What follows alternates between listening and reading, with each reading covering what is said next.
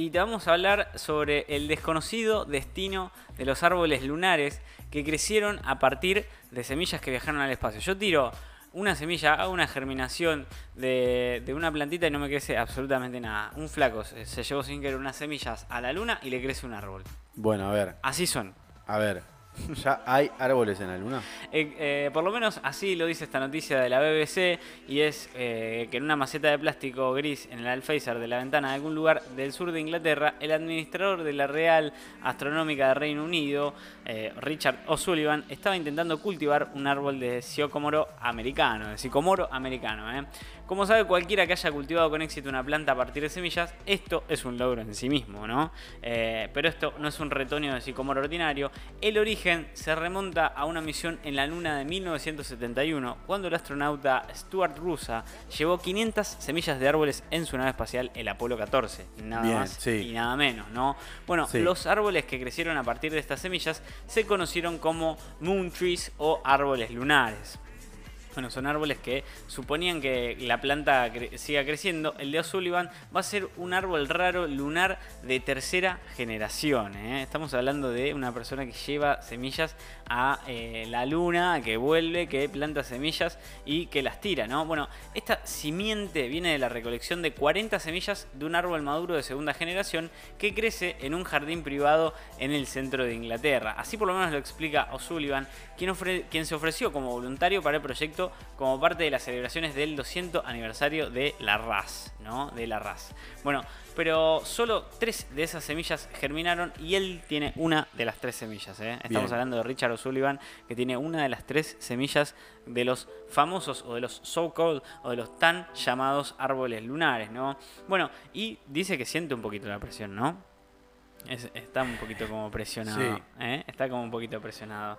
Bueno, la idea de llevar. Veo las imágenes, está muy bueno. ¿Estás viendo las imágenes? Sí. ¿Qué, qué te, qué te genera eso? No, bueno, son eh, imágenes vintage. Imágenes vintage de un árbol sicomoro, claro, Sí. porque la- el, el Apolo 14 es una misión bastante vieja. Estamos ya casi eh, cerca de cumplir más de 20 años del Apolo 14.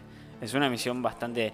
Eh, como es anieja, ¿no? Ochentosa. ochentoide, ¿no? Pero bueno, antes de formarse como piloto de aviones militares, eh, había asumido que podía decirse que es un trabajo aún más peligroso como paracaidista o de incendios forestales. Los saltadores de los incendios forestales se lanzaban en paracaídas entre el humo, construían una trinchera y hacían lo que podían para mitigar el fuego antes de retroceder hasta el campamento forestal más cercano. Y era una tarea eh, que le costaba bastante, ¿no? Una tarea bastante difícil. Así por lo menos lo dice eh, la mujer de, de- de Richard Rose, eh, Rosemary, ¿no? Bueno, y dice que le encantaba la naturaleza a su padre, pero que también le gustaban los aviones porque sabía que quería ser piloto desde niño, ¿no? Bueno, después de demostrar que era un hábil piloto de combate y más tarde un hábil piloto de las fuerzas aéreas, Bruce decidió meterse como astronauta en 1966. O sea, el flaco siguió, siguió haciendo carrera. El primer vuelo espacial fue como piloto del módulo de comando del Apolo 14. O sea, se probó a sí mismo. Esto significaba que iba a permanecer en órbita alrededor de la Luna en completa soledad mientras sus dos colegas descendían hasta la superficie lunar.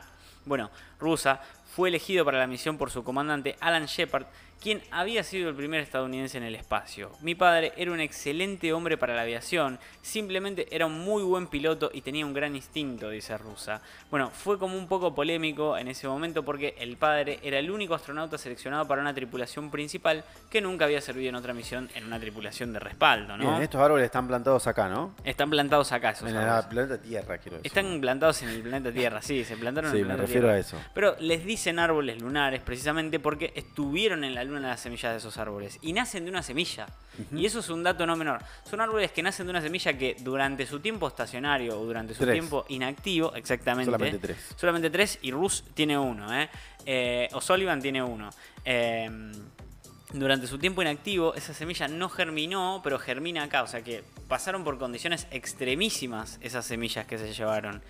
Y de estas 400 semillas nacieron solamente tres árboles lunares. Bueno, lo que decía Alan Shepard es que debido a que el piloto del módulo comando es el encargado de llevar a los astronautas a la luna y de hacerlos volver a casa, querían asegurarse de volver a la Tierra. Mientras eh, Rusa comenzaba a entrenarse para su misión, el servicio forestal se acercó al astronauta para preguntarle si le gustaría ¿Se llama llevar... rusa? Perdón. Sí, se se llama- escribe rosa, pero Sí, con doble O. Rusa, sí, Sí. se llama Rusa. Eh, es el apellido. Qué loco, ¿no? Eh, sí, es, es bastante. Plena guerra fría. Plena Guerra Fría se llama Rusa. Eh, le, le preguntaron si, si el flaco se animaba a llevar unas semillas a la luna, Sí. eh, entre sus objetos personales, ¿no? Entonces dijo que sí, y un genetista del Servicio Forestal eligió una selección de cinco especies: abeto Douglas, pino lobloli, secoya, psicódromo y liquidámbar. ¿Eh? Son unos árboles increíbles todo, el secoya por, por sobre todas las cosas. Sí. Iba a ser fácil descartar el proyecto como un simple truco publicitario, pero tenía raíces en la ciencia, digamos. Era un proyecto más científico que publicitario, ¿no? ¿Cómo iba a afectar un viaje alrededor de la Luna a la salud, a la viabilidad y a la genética la- de, de las semillas ¿eh? a largo plazo? Bueno, esta sería la primera vez que mandaban semillas al espacio profundo, una progresión de experimentos anteriores. Ya habían mandado un montón de cosas al espacio, ¿no? Vale decir que habían mandado monos, perros, eh, un montón de cosas. Pero bueno, eh, lo que decían era que habían, enviando, habían enviado semillas al espacio antes de que se fundara la NASA. Por lo menos lo dice Emma Doughty, la presentadora de Gardeners of the Galaxy, o sea, Jardineros de la Galaxia. Hay un podcast que se llama Jardineros de la Galaxia y la presentadora de este podcast dice que ya habían mandado un montón de cosas a- al espacio exterior, ¿no? Bueno, cuando Estados Unidos capturó los cohetes eh, B-2 alemanes de la década de 1940, vio que estaban enviando semillas al espacio junto con otros tipos de organismos como insectos para probar cómo el entorno espacial y la radiación los acomodaban, digamos, cómo afectaban las formas de vida. Claro. Y en base a eso se sabía muy poco sobre lo que le sucediera a la vida cuando saliera a la atmósfera o lo que sucediera en microgravedad. Bueno, teníamos que saber si la vida podría seguir adelante ahí arriba antes de que empezáramos a enviar cualquier cosa que le importara a alguien, ¿no? En este caso fueron un montón de sujetos antes los que hicieron la prueba. El 31 de enero de 1971 la tripulación del Apolo 14, Shepard, rusa y el piloto del módulo de aterrizaje Lunar eh, Ed Mitchell eh, despegaron desde Cabo Cañaveral en el gigantesco cohete Saturno 5 hacia la Luna. Después del desastre, del casi desastre va, del Apolo 13, la NASA estaba bajo una enorme presión política para garantizar que esta misión se desarrollara sin problemas. Pero fue solamente después de tres horas de vuelo que algo arrancó a fallar. Encima tuvieron fallas. Excelente. Para colmo, para colmo de todo, los flacos se le empiezan a presentar fallas, un quilombo Espectacular. motor, ruido por acá, ruidos por allá. Y bueno, para el lanzamiento, el módulo de aterrizaje lunar se encapsuló en la parte superior de Saturno 5, atrás del módulo que transportaba la tripulación. O sea, estaban, tenían algo atorado atrás que no se soltaba y no los dejaba seguir adelante. Era un lastre. El trabajo de Rusa era separar el módulo de comando de servicio, girar 180 grados y acoplarse con el módulo de aterrizaje.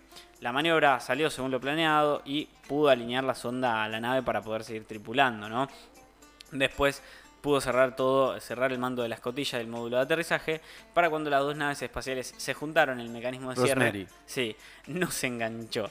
¿eh? Así que bueno, la tripulación pensó que tenían que aflojar y abortar la misión, pero bueno, no fue hasta el sexto intento, casi dos horas después, que finalmente pudieron sacar el lastre para lograr un acoplamiento total. El resto de la misión fue casi impecable. Bueno, y así fue como este hombre, este astronauta, eh, estuvo haciendo, digamos, su travesía en el espacio y acomodándose, ¿no? Rusa y las semillas pasaron dos días en órbita en el módulo comando, manteniendo los sistemas de la nave espacial, realizando experimentos y sacando fotos y haciendo observaciones de la superficie lunar, ¿no? Se convirtió en uno de los primeros seis hombres en estar completamente solo en el espacio profundo. Y este es un dato no menor. Y junto con él todas estas semillas ¿no? de los árboles lunares. El 9 de febrero de 1971, los tripulantes del Apolo 14 regresaron a la Tierra como héroes y el programa de alunizaje volvió a la normalidad. ¿no? Mientras tanto, la mayoría de las semillas fueron devueltas al servicio forestal, aunque Rusa y Mitchell se quedaron con algunas. O sea, se hicieron los dolobus, se guardaron Bien. unas semillitas Bien.